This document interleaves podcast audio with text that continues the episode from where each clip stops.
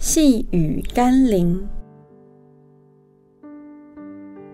在对的时间做对的事。今天的经文是马可福音二章十九到二十节。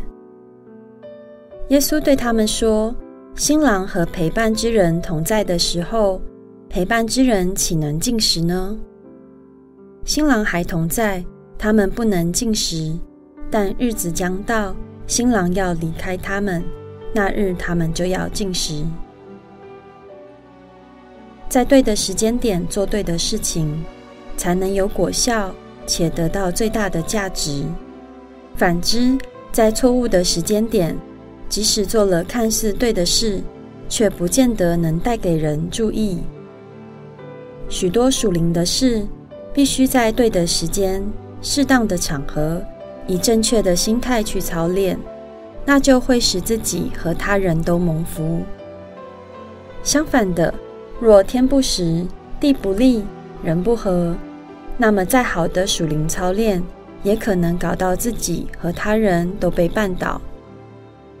耶稣时代的宗教领袖，只为禁食而禁食，为祷告而祷告，为守安息日而守安息日。却根本不在乎生命是否改变与更新，是否悔改与重生，偏离了神起初的心意。想想今天的我们呢？我们又是否抓住属灵操练的精髓呢？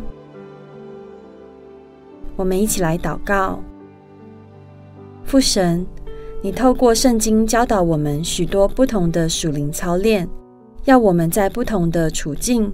不同的时间，面对不同的人，操练不同的功课。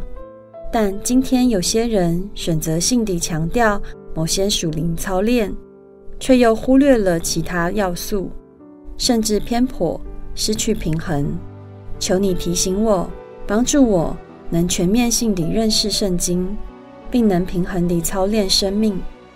奉耶稣基督的圣名祷告，阿们。